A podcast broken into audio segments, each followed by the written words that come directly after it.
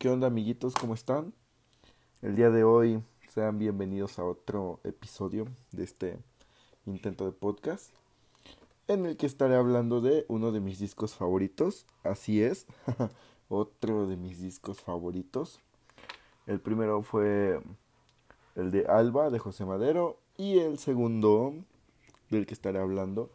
Bueno, por el título ya deben saber de qué disco voy a hablar o incluso por el intro, si es que le llego a poner el intro, ya que fallas técnicas. Pero el día de hoy lo repetiré tres veces. Bueno, lo repetiré por tercera vez. Hablaré del el poeta Halley, de los lobos lesbianos, o más bien conocidos como Love of Lesbian. Lo sé, mi pronunciación es muy mala y se complica más con la garganta jodida, así que comenzamos a hablar de este maravilloso álbum que todos deberían escuchar y todos deberían amar, igual que yo. Hola, ¿qué tal, amiguitos del internet? El día de hoy hablaré en este episodio sobre uno de mis discos favoritos. Así es, el segundo que del que estaré hablando en esta ocasión. El primero, como ya saben, fue Alba de José Madero. Esta vez hablaré de, bueno, supongo que por el título y la posible introducción ya saben de qué disco hablaré, pero lo repetiré de todos modos. El disco del que hablaré es el Poeta Halley de la banda española Love of Lesbian. Mi pronunciación en inglés es muy mala, como ya lo habrán notado. el Poeta Halley es el octavo álbum de la banda de los Lobos Lesbianos. Eh, mucha gente dice que en realidad es el sexto ya que no cuentan los dos primeros discos que son en inglés. Y eso no es lo que hace un verdadero fan. Un verdadero fan cuenta todos los discos, así sean demos. Al menos es lo que yo siempre hago o intento. contar todo, todo el material del artista. Y sí, son nueve discos contando el truco final, pero en esta ocasión solo cuento los de estudio porque pues el truco final siento que es más una recopilación y además es en vivo, así que no. Aunque el truco final entra en mis discos favoritos en vivo, lo sé. Soy muy extraño, tengo discos favoritos de todo, tengo discos favoritos tristes que después se los recomendaré para que lloren en su habitación porque él o ella no los ama. Tengo también discos para cuando estoy todo frustrado, tengo discos para cuando estoy enojado. En fin, aunque son muy pocos, tal vez esto me delate, son muy pocos los discos que tengo para cuando estoy feliz. Eso es muy, muy extraño. Sí, siento que la música feliz está sobrevalorada. Pero bueno, el día de hoy, uh, sí, espero subir esto hoy 4 de marzo. Se cumplen, o sea, es muy extraño, 4 de marzo se cumplen 4 años de el disco de Love of Lesbian, el poeta Halley. Aunque detrás de ellos ya traían una pequeña trayectoria. Uh, son una, bueno, antes de comenzar con, a contar sobre este álbum, uh, Love of Lesbian es una banda indie.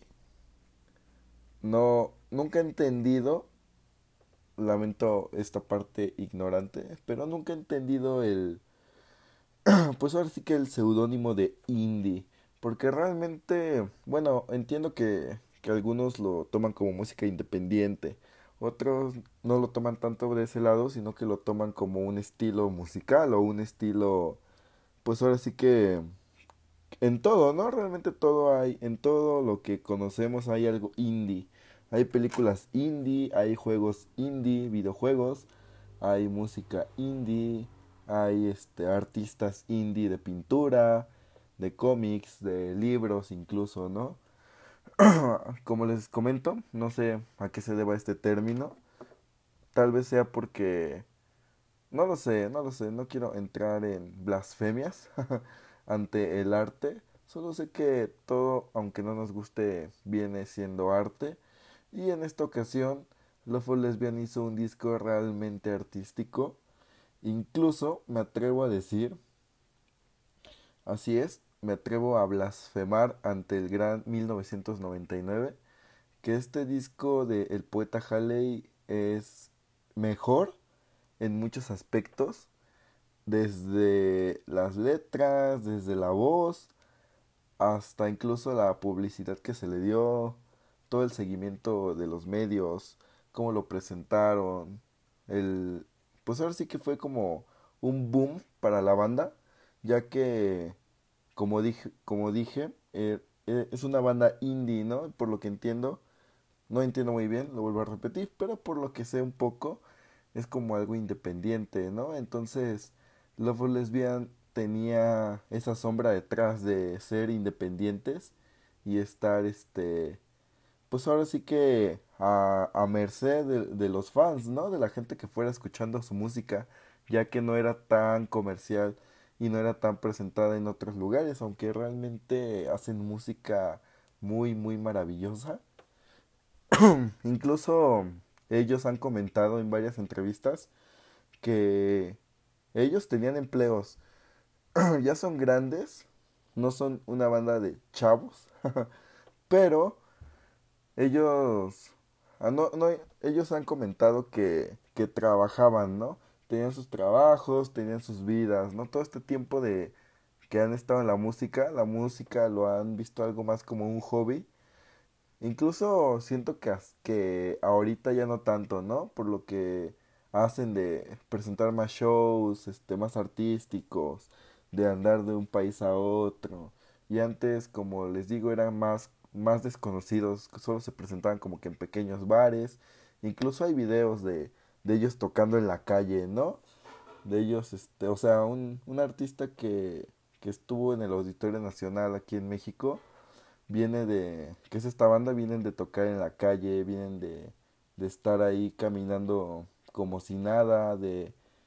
Tienen un video muy cagado donde tocan en una tienda de, de juguetes sexuales, de un set, set shop.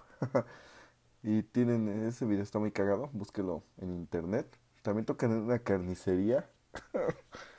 es muy, muy extraño. Pero Principalmente es eso, ¿no? La esencia de que vienen desde abajo, a pesar de tener ya una edad, siguen cantando canciones que, que los jóvenes nos identificamos con ellas y terminamos chillando en la mayoría de las veces. Y eh, realmente eso es lo que los hace muy majestuosos, ¿no? Que a su edad, creo que Santi Balmes tiene 49 años, a pesar de a pesar de, de ser este cantante, no, no he indagado tanto en su vida personal, ya que no hay tanto, este, tanta información. Pero, pues a pesar de ser cantante, también es escritor. Ha escrito como tres libros, dos, tres libros. Y por lo que ha tenido de críticas, son bastante buenos. O sea que es bastante bueno escribiendo. Y pues además se nota la forma de plasmar tanto en tres minutos o cinco minutos que normalmente dura una canción de ellos, ¿no? Ahí se ve la genialidad del artista. Eh, no, he tenido la oportunidad de leer un libro de él, ya que son muy, muy, muy difíciles de conseguir. He buscado en muchas librerías indie, eh, librerías más comerciales, en librerías de esas que que pues están en, bueno, aquí en la Ciudad de México hay un túnel en el metro donde pues hay muchas librerías, ¿no? Es un túnel literalmente de librerías, hay libros de todos, desde libros chafitas, de esos de 10 pesos todos clon, hasta libros originales de dos mil, tres mil pesos. Y aún así no he podido encontrarlo, ni siquiera en clon pero me, me gustaría, ¿no? Es un, o sea, si, si Santi es capaz de plasmar toda una historia en una canción de 3, 4 minutos, no quiero imaginarme qué es lo que puede plasmar o de lo que hablan sus libros, si ya es algo totalmente libre, ¿no? Tiene todo el espacio del mundo para poder plasmar sus ideas, pero espero encontrar muy pronto uno de sus libros y eso me haría bastante feliz y también se los contaré si lo llego a conseguir o incluso puedo llegar a, leérselos con mi fea e insoportable vocecilla de duende. Pero bueno, volviendo a la transmisión, como decía, uh, antes del poeta Halley, Love Lesbian ya tenía, pues ahora sí que tenía una pequeña trayectoria detrás, donde había discos más importantes que otros, ¿no? Había discos que tenían una canción que sobresalía bastante, había discos que, pues sí, es que literalmente por lo que he visto, y por lo que he conocido de, de los fans, ya que conozco pues mucha gente que sigue esta maravillosa banda. Uh, tienen como que sus canciones, ¿no? Hay, no sé, de, de cuentos chinos para niños de Japón. Perdónenme si lo dije mal. uh, hay varias que se rescatan, ¿no? Que sobresalen. Como yo creo que la más conocida de ahí sería la de la niña imantada, la de los colores de una sombra. No sé cuál otra puede ser. De el de maniobras de escapismo, yo creo que sería Domingo Astromántico. Yo creo que no sé, también sería la de Me llaman Octubre, ¿no? Esa canción es muy buena. De maniobras de escapismo, mmm, yo creo que mi favorita es la de Houston, tenemos un poema. Siento que esa canción... Es que, bueno, es un punto que tocaré más adelante, pero yo creo que es de mis canciones favoritas de la banda. Además de Domingo Astromántico también, que viene en este álbum, de Maniobras de Escapismo. Pero también tenemos joyitas que la gente casi no escucha o que no son tan conocidas. Pero también, no sé, Carta a todas sus catástrofes. Me parece muy buena. Mm, Marlene, la vecina del Ártico. Esa canción me parece muy, muy extraña. Pero es una canción muy buena. Ah, no sé. Mm, ah, es que realmente mi primera combustión también es una excelente canción. Y creo que también es de las que sobresalen un poco, pero no caen como en las favoritas. Sí, ya sé que tenía que hablar del poeta Halley, pero iré indagando en eso un poquito, en su trayectoria, para poder hablar sobre el poeta Halley y por qué es tan importante después de todo esto. Maniobras de Escapismo fue el primer disco eh, en español después de sus dos primeros discos en inglés, así que este de Maniobras de Escapismo es el tercero. Cuentos chinos para niños del Japón. Aquí sí sobresalen más canciones como dije antes, de este álbum viene sobresaliendo La Niña Imantada, que es muy muy buena, es una canción bastante excelente. Es que realmente Love Lesbian tiene una capacidad de plasmar en muy poco tiempo sensaciones que muchos artistas no tienen. Es que realmente su música es poesía pura. Poesía con música cantada. No sé, realmente muy muy buena. Y realmente me sorprende que los, bueno, que la banda ya siendo pues señores, por así decirlo, sigan teniendo el corazón de, de plasmar sentimientos para que cualquier persona, en este caso jóvenes, pues puedan identificarse con sus canciones, a pesar de que ellos ya tienen muchos años por, por delante de nosotros. De también de cuentos chinos sobresale Noches Reversibles, que es una canción muy muy buena. El video me parece muy genial y es algo de lo que hablaré también.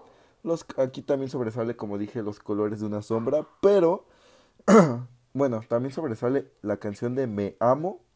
Esa canción es muy buena y que incluso eh, hablando de esta de Me Amo, hay una canción del cuarteto de Nos que también es muy buena y se llama absolutamente igual. Se las recomiendo.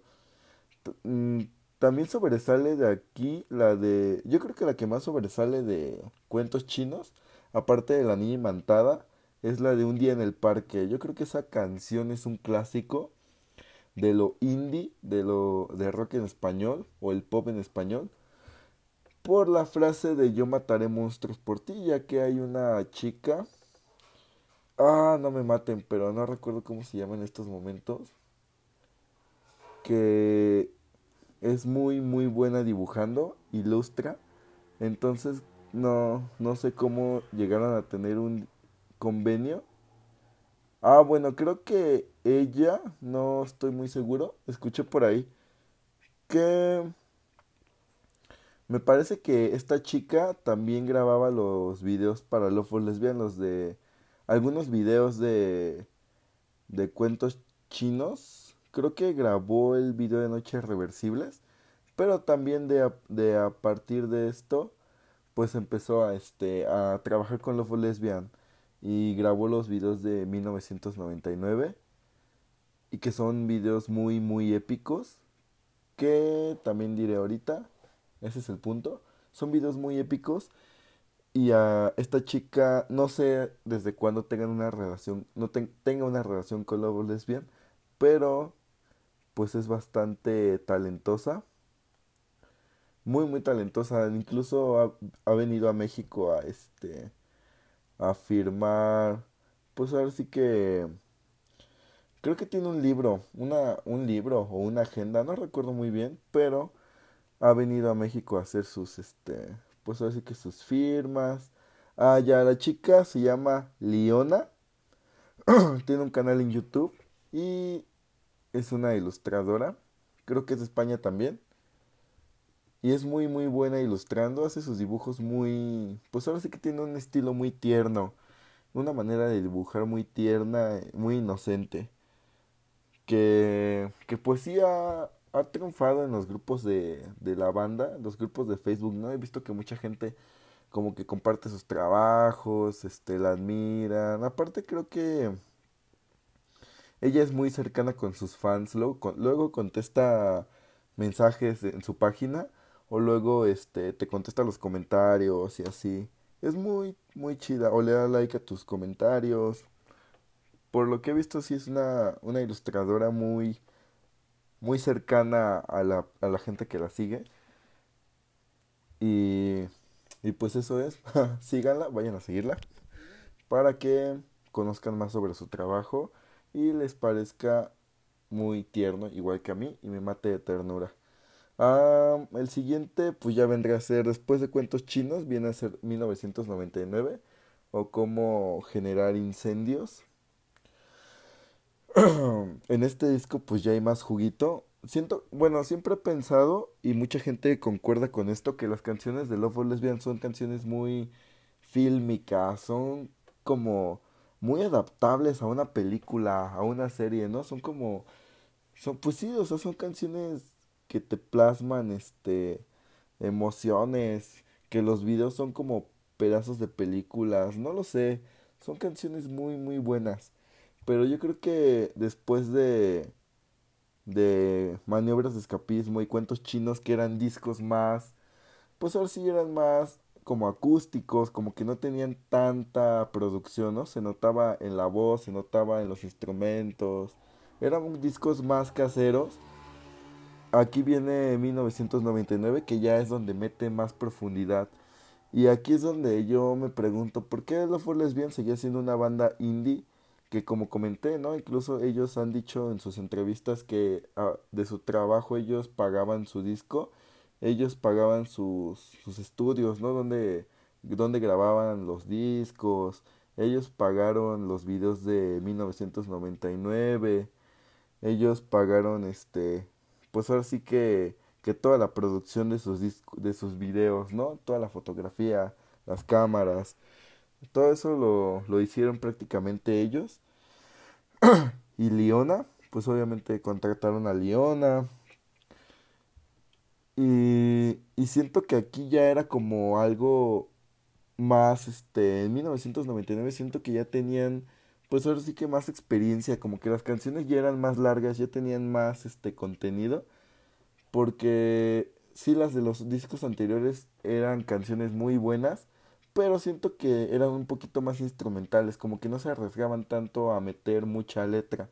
En cambio aquí ya es más, en 1999 viene a ser un disco más personal, incluso hay canciones, pues yo no sé, es que no entiendo, son personas, y como ya lo comenté, muy este, pues ya eran, pues ya tenían sus años en este disco cuando grabaron en 1999, y aún así son canciones muy juveniles canciones que te, que te crees, o sea, que te identificas de relaciones, de conciertos, de la juventud, de cómo vivir, este, incluso hay una de, de fumar marihuana, de fiesta, ¿no?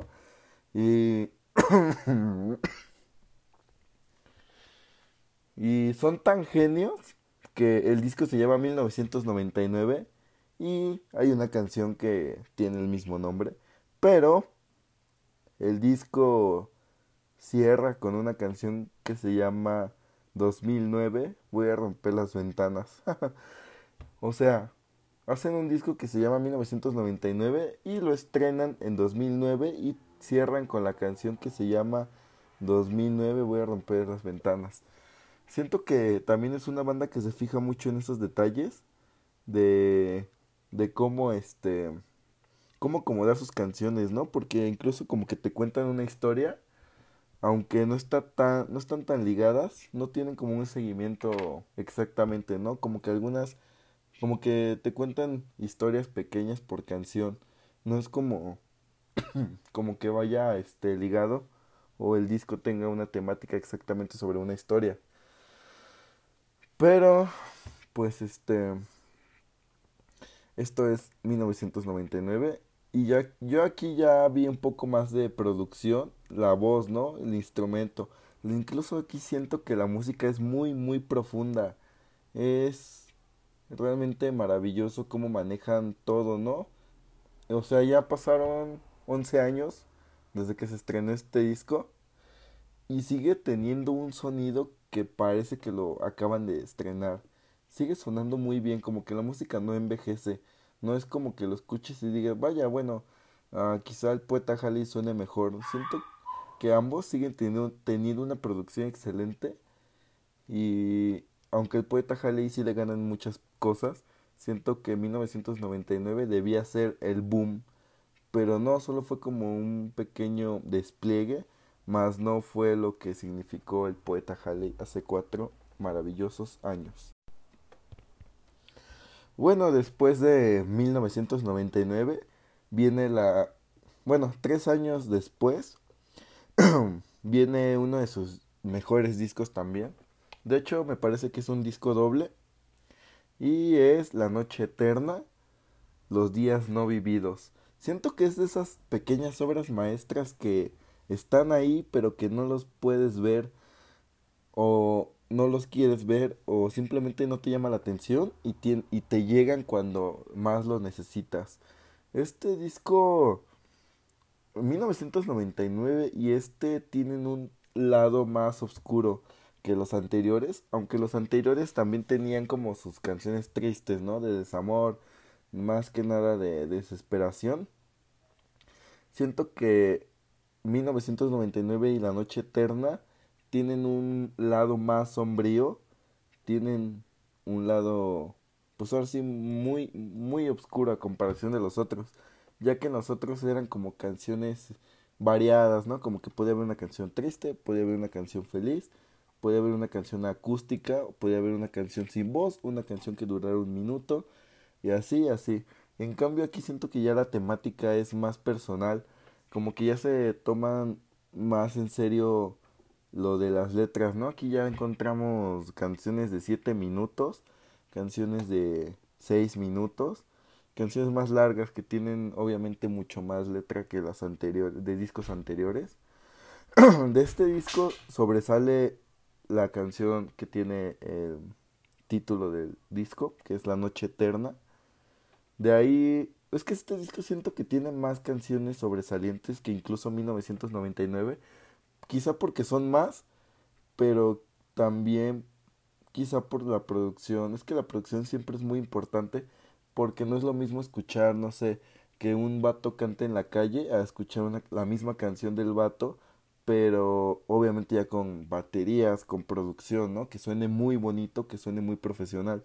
En cambio aquí en la noche eterna ya es eso, ya está, ya se nota más el profesionalismo de la banda y lo comprometidos ahora sí que están con las letras y con todos los arreglos que le ponen.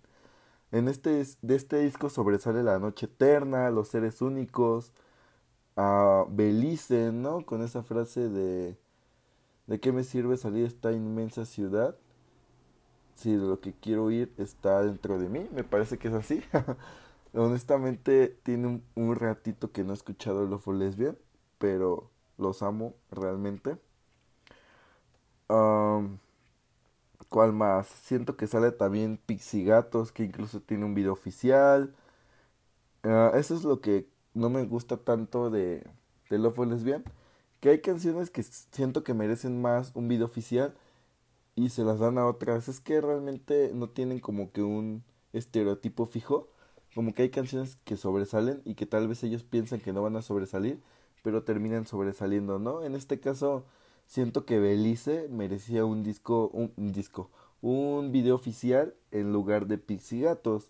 Pero pues no fue así y tenemos un video de Pixigatos que aunque me gusta siento que no es la canción correcta para tener un video. También sale, también sobresale, aquí voy a hablar de más, de más canciones. Aquí sobresale El hambre invisible, que es una canción muy muy buena olvidé decirlo, pero desde, desde 1999 para acá, siento que tienen canciones más de crítica personal. En 1999 tenemos cuestiones de familia, tenemos las malas lenguas, ¿no? Que es como una crítica al consumismo, a los medios de comunicación, a las noticias que te dan información falsa. En cuestiones de familia es una crítica a la, literalmente a alguien que te causa un problema familiar o, o no necesariamente familiar, pero que te molesta, ¿no? Que te molesta su presencia, que sientes que todo lo que hace lo hace por joderte y que obviamente criticas y tachas. Siento que eso es este de eso trata cuestiones de familia. Esas dos siento que son una crítica. La de algunas plantas siento que es una crítica bueno, desde donde yo lo veo, ¿no? Porque pues muchos fans es como, no, es que esto significa, es que esto lo otro, entonces como que no hay una definición exacta de las canciones, ¿no? Por eso digo que yo creo que eso significan. Mm, algunas plantas siento que significa la crítica al consumo de, de sustancias, incluso siento que es una crítica divertida ya que menciona fiestas y que que se siente quizás superior por estar de fiesta en fiesta y fumando marihuana, que se siente como el papa, ¿no? Incluso lo llegan a, a mencionar en alguna parte de la canción. y aquí también tenemos esas canciones porque 667 también viene a ser una crítica a, a la diversión, o más bien, no sé si es una crítica, pero tal vez sea una sátira, ¿no? A, a las fiestas, este, a, a los excesos más que nada. ¿Cuál otra hay? El hambre invisible, obviamente, siento que es una crítica a este, a uno mismo. Esto siento que es una crítica interior, ya que siempre tenemos hambre de más, ¿no? Incluso en alguna parte de la canción lo llega a mencionar y obviamente la canción es un juego de palabras a El hombre invisible. Y aquí siento que el hambre de querer más la tenemos, pero para nosotros es invisible, aunque muchas veces pues la dejamos expuesta, pero no lo vemos, ¿no? Principalmente cuando lastimamos a alguien sin darnos cuenta o sin querer.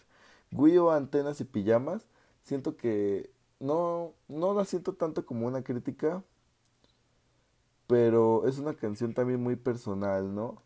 Como es que todas sus canciones son muy poéticas y muy fílmicas. Son muy este pues ahora sí que realmente te las imaginas como si estuvieran pasando en tu cabeza. Es una es de las pocas bandas que logra hacer eso, que llega a tener ese impacto en sus pues ahora sí que en sus seguidores, ¿no? Llega a tener ese ese deseo de escuchar más y más, ya que son canciones muy poéticas también. De aquí sigue Los días no vividos, que realmente es una canción muy triste. Ah, también está Los toros en la Wii, que realmente más que una canción o un poema es un viaje, un viajezote, como si te metieras todos los hongos alucinógenos que, que eh, te puedas meter y, y escribas Los toros en la Wii, ¿no? Realmente es una canción muy alegre y es muy muy buena también. Es como esas canciones que quieres escuchar en la peda nomás para estar con tus amigos ya bien ebrio y cantar, ¿no? Es con la que cerrarías cualquier peda. Aquí vienen mis dos favoritas del disco. ¿Qué viene a ser? Nadie por las calles, que realmente es mi favorita de La Noche Eterna. Siento que es que como digo, tienen sus sus lados, a pesar de ser gente ya bien madura, tienen sus lados bien poéticos, bien juveniles, ¿no? Y la canción habla de eso, habla de irte con alguien por las calles, simplemente ustedes y conocerse a unos, conocerse muy bien entre ambos y de esa química que tienes con esa persona, ¿no? Eh, realmente es muy muy buena. Y la la canción más conocida de este disco Oniria e Insomnia. Esta canción mm, merecería un episodio para ella sola. Mira que es una canción que tiene muchos significados, ¿no? Hay mucha gente que, que lo que piensa que es una canción de amor y hay muchos otros que dicen, "No, no, no, es que esa canción es de amor, es como como una relación tóxica." Y otros dicen, "No, no, no, no, es que esa canción es como de sueños, ¿no? Es muy onírica." Y otros dicen, "No, es que este esa canción habla de alguien que se murió." O, o realmente algunos simplemente dicen, no, esa canción no tiene un significado, ¿no? Cada quien le puede encontrar un significado. En lo personal, para mí siento que es una canción de amor, aunque hay mucha gente que dice que no. Pero pues habla de cosas bonitas y es una canción de amor y para mí. Pero bueno, no entremos en debates. Siento que es una canción muy buena, aunque no viene a ser de, no viene siendo mi favorita del disco. Pero también como es una canción muy buena, siento que es una canción muy sobreexplotada. Siento que nada tiene un poco más de impacto que, que Oniria e Insomnia. La de nada realmente es una canción muy muy deprimente. Incluso siento que los seres únicos tienen más impacto que Oniria e Insomnia. Y una joyita que me olvidé mencionar es la de si tú me dices Ben, yo digo Affleck, ya saben. Love for Lesbian, esos detallitos que ponen en las canciones, realmente los juegos de palabras, ¿no? Me parecen detallitos que hacen que el disco o seguir al artista valga realmente la pena, porque esos detallitos significa que le ponen mucho, mucho empeño a cuidar todo, todo, todo, todo el proceso está bien, está perfectamente cuidado si ponen esos detalles y es lo que realmente eso significa que al artista realmente le importan sus fans y le importa hacer su música. Y bueno, cuatro años después, La Noche Eterna se estrenó el 18 de mayo del 2012. Tiene una duración de una hora con 15 minutos. Me parece que La Noche Eterna dura como 7 minutos, 8 minutos, algo así. Y después de ahí Los Toros en la Wii dura como 6 minutos, 7 minutos también tiene algunas canciones largas, pero después de esto, ahora sí viene lo jugosito. Cuatro años después, es que, o sea, no sé si realmente, si esté muy, este, si esté todo puesto de alguna forma en la que el 4 siempre sea muy representativo, pero se estrena en el 2016 el poeta Halley, del que hablaré a continuación. Bueno, pues el poeta Halley se estrenó en el 2016, el 4 de marzo, hace ya cuatro años. Es que realmente... Ah, bueno, estoy muy metido en eso de la numerología, ¿no? Me llama mucho la atención, entonces me sorprende. No lo había analizado, pero el 4 en Love for Lesbian tiene mucho que ver. Normalmente sus fechas terminan en 4 o los años. Es muy extraño. Pero bueno, no me pierdo más. Ah, eh, tengo una, una curiosidad con este disco. Yo ya seguía a Love Lesbian desde allá por el... O sea, tampoco voy a decir que soy el fan número uno, ¿no? Pero lo seguía como del 2013, 2014 cuando obviamente va a ser muy cliché, pero la primera canción que escuché, la primera canción de la que me enamoré de esta banda, es el ectoplasta, ¿no? Por eso comentaba de, vaya, es que tenemos joyitas como el ectoplasta que no son tan conocidas a pesar de ser muy, muy buenas. Pero bueno, yo los conocí por el ectoplasta, después de ahí escuché Club de Fans de John Boy, después escuché este, Allí donde solíamos gritar, que es mi favorita de 1999, ah, luego escuché 1999, y así, y así, hasta que me fui enamorando de la banda. Pero pues obviamente el primer disco que escuché fue en 1999. Después escuché este el, el siguiente que era La Noche Eterna. Y luego escuché Domingo Astromántico. Y después La Niña Imantada. Y así fui introduciéndome, ¿no? bueno, total que yo ya los había escuchado, este, no todos sus discos completos, pero pues al menos los dos más importantes antes de este que era pues 1999 y La Noche Eterna. Y bueno, antes de eso, allá por el 2015, yo este, bueno, no, esto se remonta al 2013, ¿no? Es una curiosidad también, es un easter egg. bueno, allá por el 2013 yo tenía mi primer teléfono touch con internet y wifi y WhatsApp. Yo no usaba mi teléfono de teclitas.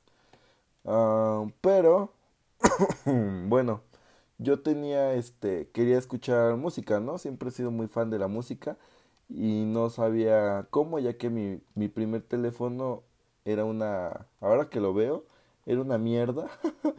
pero pues en ese entonces me parecía, uff, lo máximo del mundo, ¿no?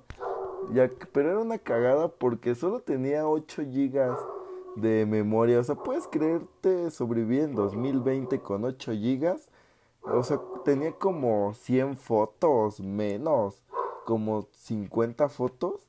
Y tenía como, pues como 5 aplicaciones nada más.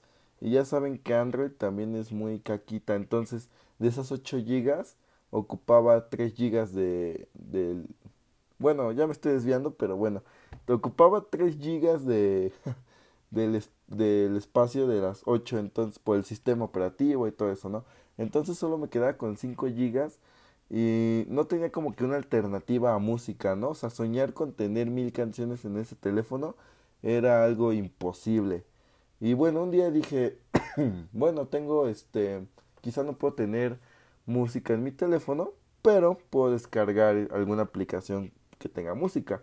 Y por ese entonces, allá por septiembre de 2013, 2012, 2013, por ahí así, uh, apenas como que se empezaba a escuchar Spotify, ¿no? Todavía era como un lujo tener Spotify, porque a pesar de que era muy barato en ese entonces, bueno, todavía sigue siendo barato, pero ahí pues pagaba, no me acuerdo si 80 pesos, o había una promoción de de 70 pesos al año o algo así. Había muchas promociones cuando empezó a salir aquí en México, ¿no? Y pues obviamente mucha gente ya lo tenía y así, entonces dije, vaya, ah, me gustaría probarlo. Y bueno, este es un hack que les voy a dar. cuando quieran Spotify gratis, se los dan por 7 días.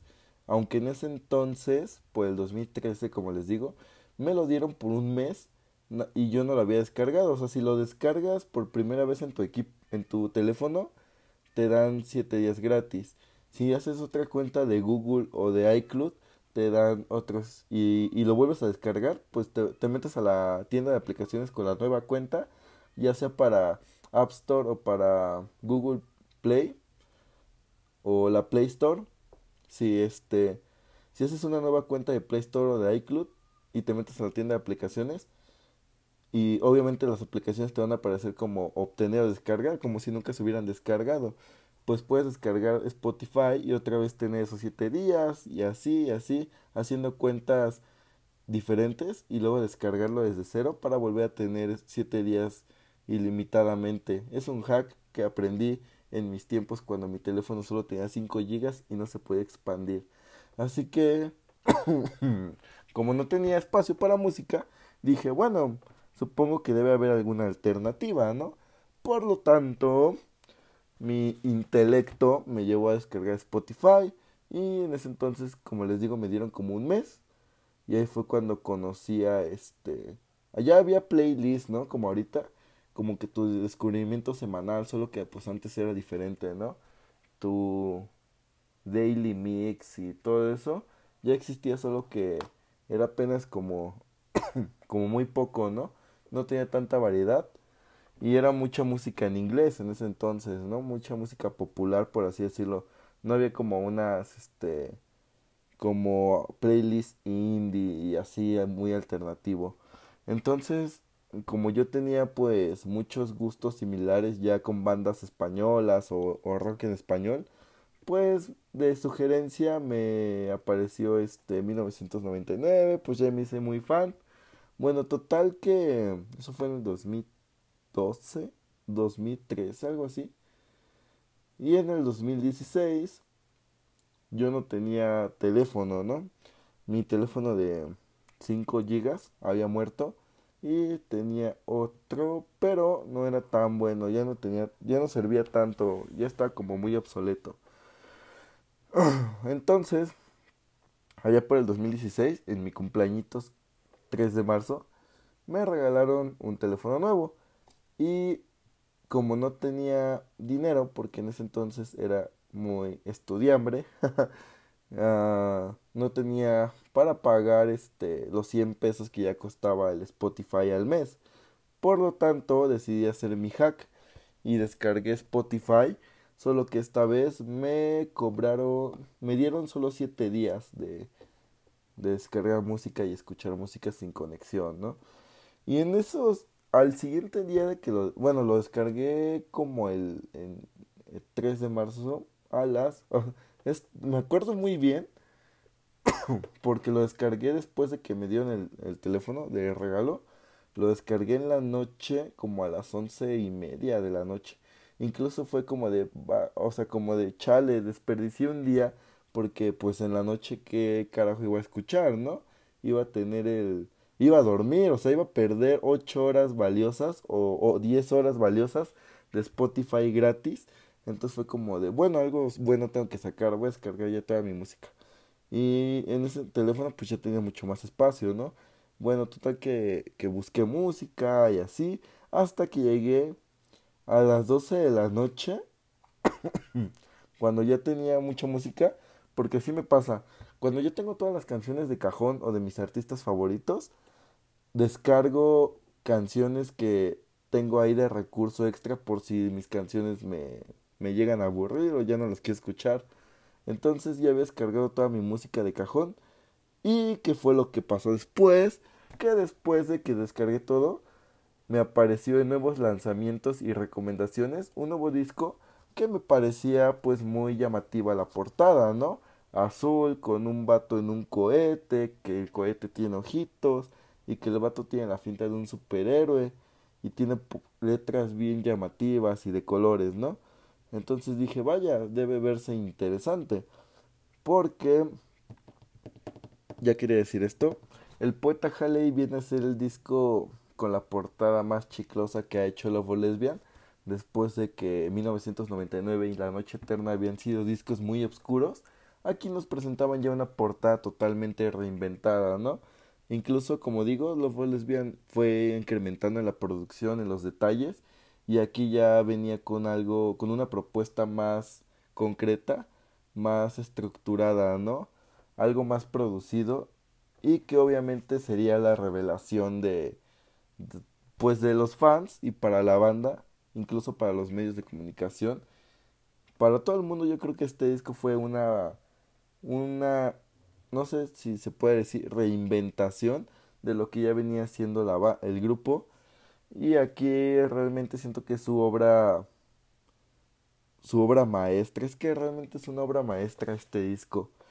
Viene de este disco, se estrenó el 4 de marzo del 2016, tiene 13 canciones, dura 3 minutos menos que... fíjense, esto es muy curioso, dura 3, solo 3 minutos menos que La Noche Eterna y tiene 5 canciones menos. Este disco tiene 13 canciones mientras La Noche Eterna tiene 18 y dura solo 3 minutos menos. Uh, de este disco realmente no hay una que sobresalga totalmente. Ah, de aquí sobresale Planeador, Bajo el Volcán, Cuando no me ves. Todas las canciones de aquí, aquí sobresalen. No hay una que sea la más favorita. Pero si yo me quedara con una, siento que sería Planeador. Este disco es engañoso. como dije, es un disco muy chicloso, aparentemente, ¿no? Así como que tú lo ves y sí te llama la atención los colores, eh, porque si, si lo notan, los colores en la portada no tienen una secuencia. O sea, los, la, el nombre de la banda está en negro, hasta arriba, ¿no? Casi no se ve. Lo que se ve más es el título del disco, que es el poeta Halley. El, el cohete en el que va el, el viajero espacial o el poeta Halley está pintado como, como si pintaras una pintura en óleo, valga la redundancia.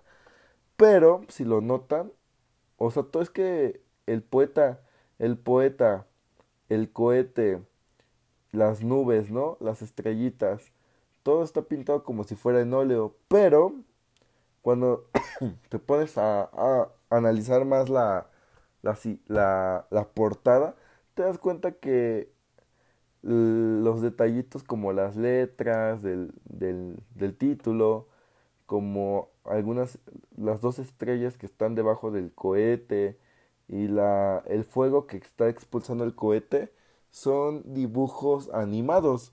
O sea, son dibujos hechos a computadora, ya más, ya no tienen ese pequeño, ah, no sé cómo decirlo, se ven, ya no tienen como que ese efecto de ser pintados a mano, ¿no? Ya tienen como que ese efecto a computadora y juegan realmente con eso. Es como digo, los detallitos, ¿no?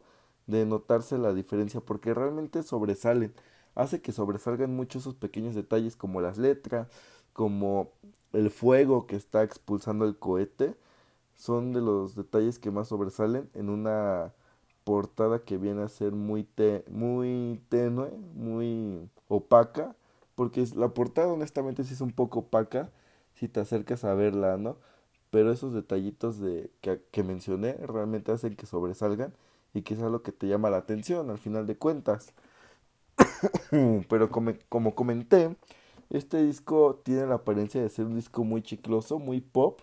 Sin embargo, como ya nos tienen acostumbrados los lobos lesbianos, tiene canciones realmente que te dan el bajón, tiene canciones muy, muy tristes, pero muy, muy tristes. Planeador yo siento que es una de esas canciones que te dan ganas de, de llorar, aunque, aunque es con una de las que más te puedes identificar, ¿no?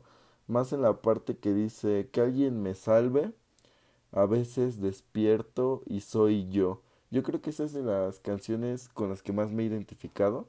Siento que es una pues ahora sí que es una maravillosa poesía, ¿no? Y realmente el planeador somos todos, ¿no? Somos ese... El planeador para mí en esta canción es ese lapso en el que estás flotando y no sabes a dónde vas. Ah, el planeador puede ser cualquier cosa, el planeador puede ser alguien que te gusta, puede ser alguien que te quiere, ¿no? incluso en, en el sentido de la canción, el planeador es la tristeza porque solo estás vagando en, en tu depresión, ¿no? En tu forma de no quererte y de... Pues más que nada esa frase es la que plasma todo el significado de la canción. A veces despierto y soy yo, el querer ser alguien más, ¿no? El planeador. El planeador al final eres tú, pero pues realmente cualquier cosa puede ser tu planeador y lo que te haga elevarte, ¿no? Porque también es una canción que que es triste, pero también habla del ego, ¿no? De, de estar a ras de cielo y de que a lo mejor tal vez no, tal vez tu forma de pensar diferente o tu forma de ser es lo que te hace elevarte. Porque como digo, al final de cuentas el planeador puede ser cualquier cosa y eso es el significado que le vamos dando conforme va pasando el disco. Bajo el volcán viene a ser una canción muy pop. El video es increíble. el manejo de la cámara, eh, los efectos, la fotografía muy nítida, ¿no? Es un video, parece que está en, más bien está en, en este, en formato 4K eh, tiene esa, este, pues tiene esa, este, esos píxeles de 4K, se me fue la palabra, esa resolución, es muy, muy bueno el video. Y también este punto es de los que había mencionado hace rato, o bueno, no lo mencioné porque dije que a eso iba. los videos de Love Lesbian desde 1999 siento que tienen una producción muy cinematográfica. Sin embargo, aquí creo que se saltan la línea y llegan a ser videos artísticos incluso, ¿no? Videos este donde te plasman ángulos específicos.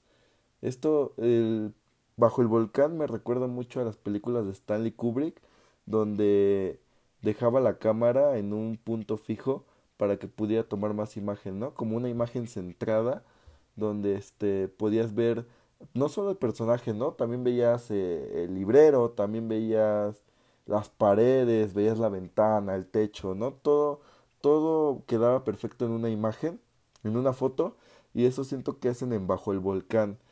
Reinventar lo que habían hecho con allí donde solíamos gritar, que eran más escenas a, manejo de cámara en mano, de ese estilo, y aquí siento que la cinematografía de los videos es muy superior, incluso en los efectos, ¿no?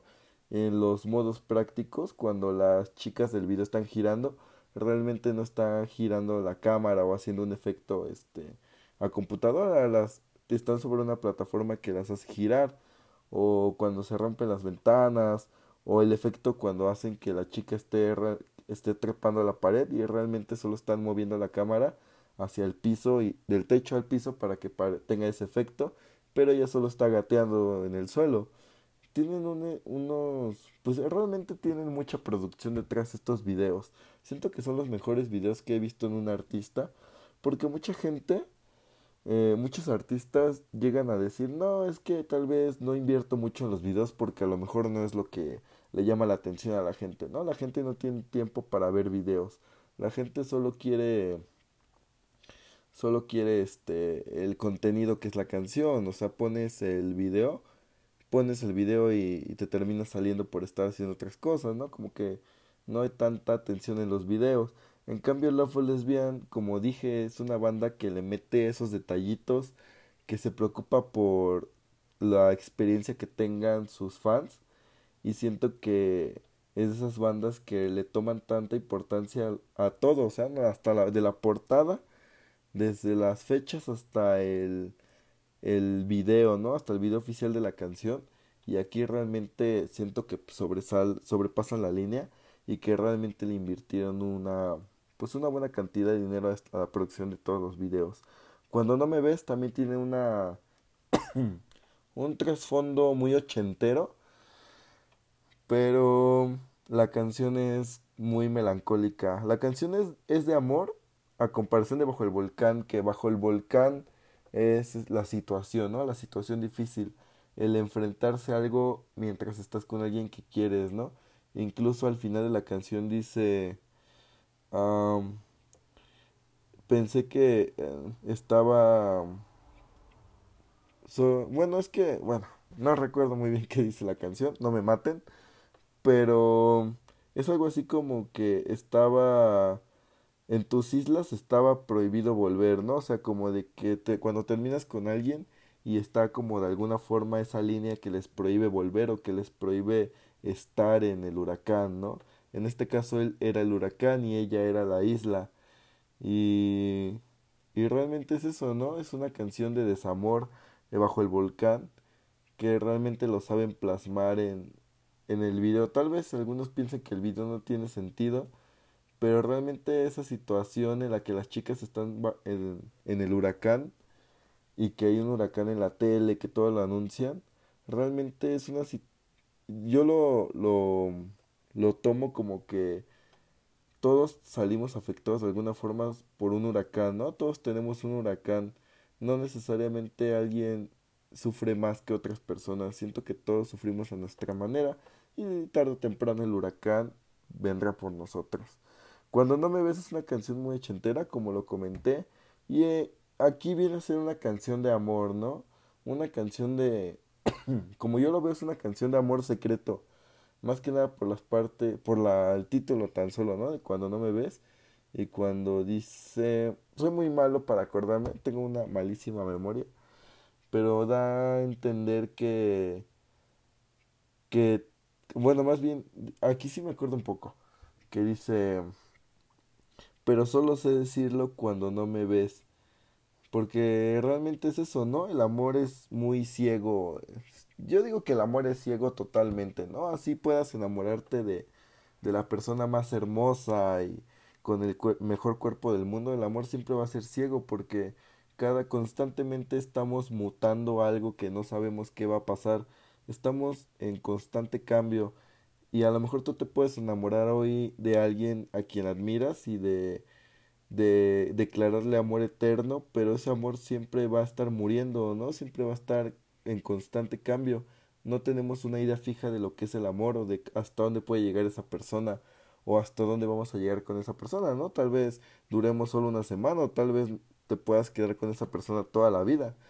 Y eso es lo que significa para mí cuando no me ves, porque realmente el amor es eso, no verlo, pensar que existe pero realmente no verlo y aprovechar tiempo solo para reflexionar y aunque esa persona no esté pensando exactamente en nosotros, ¿no? Es una sensación muy extraña, es, es una... Pues ahora sí que son muchos sentimientos encontrados en cuando no me ves, pero principalmente tiene eso, ¿no? Esa música ochenterita, este, que realmente le da mucho, mucho aporte. Ah, la siguiente canción es Los Males Pasajeros. Esta canción me parece... Ex bueno, creo que ya lo dije. Todas las canciones de Love for Lesbian me parecen excelentes. Son poesía pura. Pero del poeta Haley, si tuviera que quedarme con una favorita, es que es muy difícil. Pero me quedaría con Planeador y Los Males Pasajeros. E y MT. Los Males Pasajeros realmente es una canción que te pone a pensar, te dice las cosas como son, de deja ir los males pasajeros, todo estará mejor. Siento que no hay tanto que decir. Es más como de escúchala si estás en una situación difícil. Escucha esta canción, realmente es de gran ayuda. IMT o incapacidad moral transitoria es una canción que habla de sexo pero principalmente habla de la incapacidad que tenemos de controlarnos ante el sexo, ¿no? Ante las situaciones de placer. Y siento que el video también es una joya muy cinematográfica. Es increíble cómo plasman todo, ¿no? Porque no creo no no he encontrado un significado real de incapacidad moral transitoria, pero por lo que entiendo es la incapacidad de controlar nuestra moral ante las situaciones de, de lujuria, ¿no? De alguna, por decirlo así. Porque realmente ante una situación así creo que somos incapaces de controlarnos, ¿no? Más si estamos con la persona que nos gusta y hay apoyo o hay deseo de parte de alguno de los dos.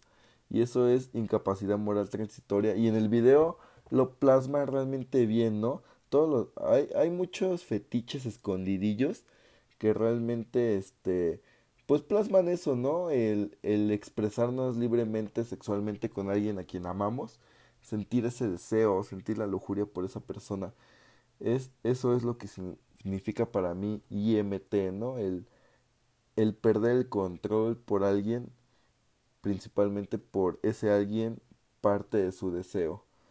En busca del mago viene a ser una canción de esas que son muy tristes. Aquí nos cuenta la historia de un ave que vivía con un mago, pero pues el mago falleció, se nos murió el queridísimo mago. Entonces el ave cae en una cae en un trance, ¿no? Cae como de vaya ahora qué chingado sigue con mi vida. Bueno, eso no lo dijo el ave, pero yo lo digo, yo digo que sí. Entonces, este el ave cae como en esa pues en esa falsa fantasía de que tal vez el mago no va, no va a volver, ¿no? Sin mago no hay magia, como dicen en una parte de la canción. Aquí siento que es una analogía a nosotros al aferrarnos a algo, ¿no? ¿Cuántas veces no hemos terminado con alguien y decimos, no, es que ya no va a haber nadie como esa persona? Jamás nos vamos, me voy a volver a enamorar, odio el amor.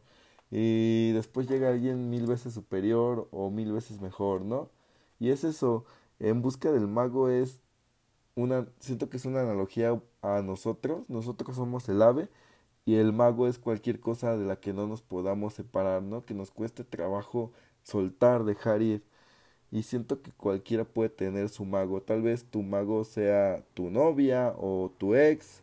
O tal vez sea algo que perdiste, ¿no? Un, un deseo este, material. Yo qué sé, ¿no? Cualquiera, un, un recuerdo incluso, ¿no? Una situación. Todos tenemos en algún momento nuestro mago. Océanos de Sed es una canción bien, bien, este, ¿cómo decirlo? Bien sintetizada. Tiene mucho sintetizador, mucho arreglo de voz. Y honestamente al principio no era de, mi, de las que me gustaran tanto, pero ya escuchándola es muy muy buena la canción. Recomiendo que la escuchen. Psiconautas, yo creo que también es de mis favoritas. Es una canción muy muy cómica, tiene su lado cómico y es muy es muy es larga también, ¿no? Creo que dura ocho minutos y aquí no tiene tanto contenido de de este no tiene tanto contenido de alguna historia, viene más como fragmentada, ¿no? Tiene muchas cosas que tal vez no puedan tener coherencia para nosotros pero realmente sí lo tienen. Uh, bueno, les diré mi breve interpretación de Psiconautas. Yo siento que es la historia de un güey que que se da un pasón, ¿no? Un pasón de pues de cosas que no te puedes meter. y pues su mamá va por él, yo qué sé, va al hospital. Bueno, de hecho es algo que mencionan, ¿no? Que el güey iba como en estado ya de que se iba a morir, pero yo siento que era más como una sobredosis o un pasón. Entonces su mamá va por él, él va como que en su mundo y siento que toda la canción es una alucinación de él. Todo, todo es una alucinación de él en el viaje mientras su mamá lo lleva en el auto, ¿no? Para mí es eso, psiconautas es viajarte, es no es algo con lo que cualquiera pueda identificarse, pero siento que ese es el, significado de la canción. Que el güey de la historia realmente iba muy, muy, muy mal viajado durante el, el viaje en el auto y se alucinó todo lo que mencionan en la canción. Canción de broma mm, es de esas canciones que, que son más como para dormir, ¿no? Para pensar. es es una canción para reflexionar. Es muy, muy buena. Es que son canciones que, que realmente tienes que escuchar para sentirlas, ¿no? Porque tal vez yo te la puedo contar con toda la emoción del mundo, pero es una canción muy, muy lenta. Entonces vas a decir, este vato me está recomendando música para dormir o qué. Así que recomiendo que la escuche. Contraespionaje, uff, siento que es una de las favoritas de este disco de mucha gente incluso de Love Lesbiano.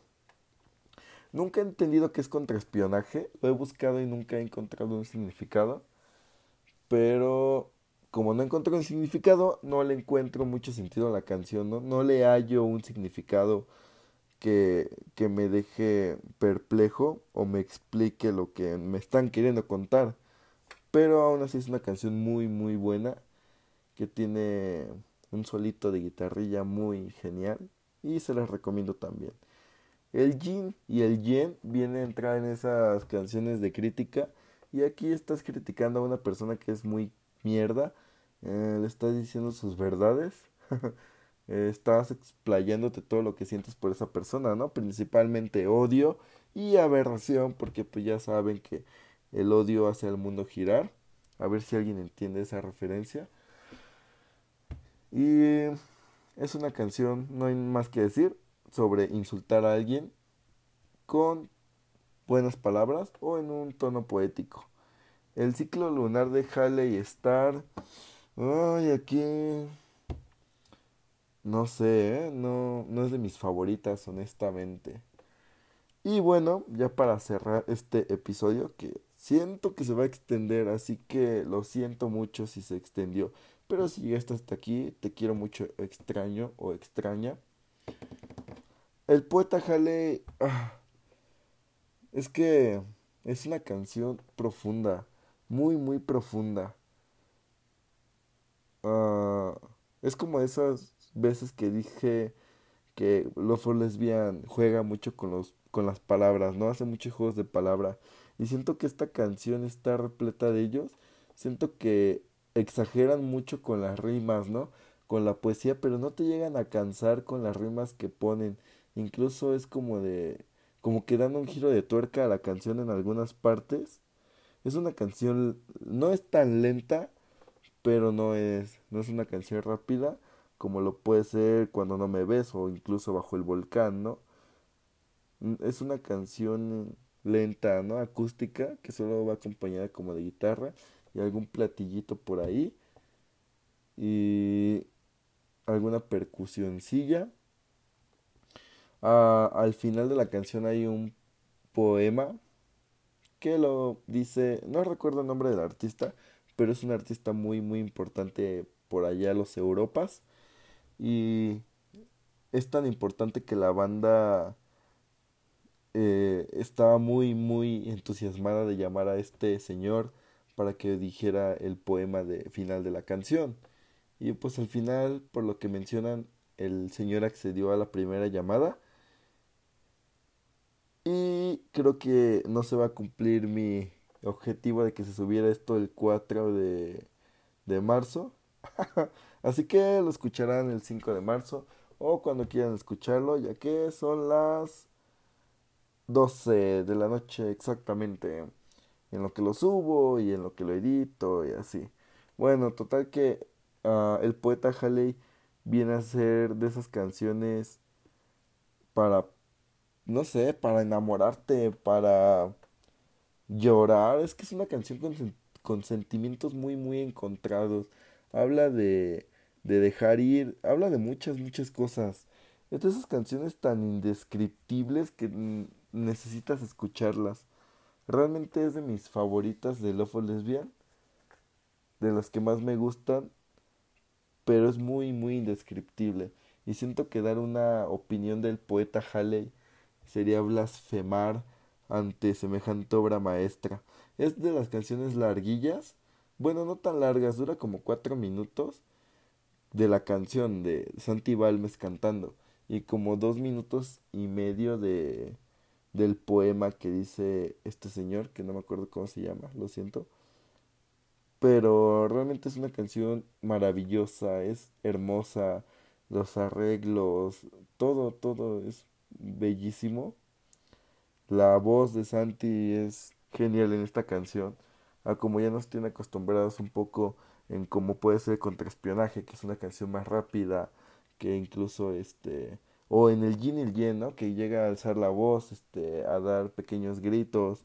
Aquí en el poeta Halley realmente su voz se presta para deleitar un poema. Es que realmente yo admiro mucho a esos artistas que escriben poesía y aparte la cantan porque si le quitas la música, eso te da, te da un poema. Y muy pocos artistas lo logran. Y cuando le pones la música ya es una canción. Bueno, en serio les recomiendo que escuchen este disco, que escuchen todos. Después siguió, después de este álbum de estudio, viene el gran truco final, que realmente es como la continuación o el, el recopilatorio en vivo de, de Love for Lesbian, solamente que tomando la temática del poeta Halley, ya que el gran truco final se lo llevan de la canción de En Busca del Mago. Es una parte de, la, de esa canción. Y pues aquí le ponen el, ese nombre al disco, ¿no? Es un disco en vivo. Y pues aquí realmente es que como les digo, tiene mucho del, del poeta Halley. Es como una continuación y obviamente hay muchas canciones de ese disco. Siento que tocaron más de, del poeta Halley que de su carrera como solista bueno, como solista de su carrera este antes del poeta Halley, ¿no? De su carrera indie. Y aquí voy a dar una pequeña crítica antes de irme, dos minutos, no les quito más tiempo. Ah, no sé cómo se ve escuchar esto, ojalá no se escuche muy feo. Ah, siento que Lofo Lesbian, igual que José Madero, es una banda muy infravalorada. Sus videos son bellísimos, son realmente un deleite visual. Son este, sus canciones son poesía pura. Sus arreglos, su voz, sus baterías, ¿no? Yo siempre me fijo, me fijo mucho en la batería porque realmente es lo que le da estructura a la canción, ¿no? Lo que le da forma, lo que es el motor de una canción, la batería o de una banda. Entonces, aquí las baterías son excelentes, ah, cumplen un papel muy importante en darle dramatismo, en darle emoción a la canción, ¿no? Cumplen muchos objetivos que, que la gente no ve o que no quiere ver. Y aquí es como cuando digo, vaya, eh, no sé, bueno, cada quien es libre de escuchar lo que quiera, ¿no? Pero realmente cómo puede, hay gente que puede llamarle obra maestra a una canción de reggaetón o, o de lo que sea, ¿no? Pero si no ha escuchado una canción de Love for Lesbian y realmente se maman, se lucen con cada canción. Aunque mi favorita de Love for Lesbian es una canción que no está en, en ningún disco por ahora. Pero es la de El astronauta que vio a Elvis. Esa canción es mi favorita de este maravilloso grupo. Y realmente, si no has escuchado esta banda y si es la primera vez que escuchas hablar de ella, date la oportunidad de conocerlos. Estoy seguro que no te vas a arrepentir. Y realmente siente las canciones, escucha las canciones no solamente te dejes guiar por lo que los demás te digan o, así, ¿no? Ten tu criterio propio y realmente introdúcete más en este mundo de lo indie que para mí realmente lo, eh, el poeta Halley no me parece algo indie, tampoco me parece algo uh, comercial, aunque fue un boom, ¿no? Aquí en México se escuchaba el poeta Halley hasta en el tianguis, ¿no? Era como, a la verga. Era, fue un boom para la banda, incluso siento que fue como el, el empujoncito para que pudieran tocar en el Auditorio Nacional, ya que el disco pues ya llevaba dos años, ¿no? Fue disco, este, fue un disco de oro, me parece, fue el disco número uno de la semana, en varios meets up, fue una experiencia realmente única, ¿no? Fue, ni siquiera 1999 lo llegó a tener, realmente fue como que un empujoncito para que fueran más conocidos.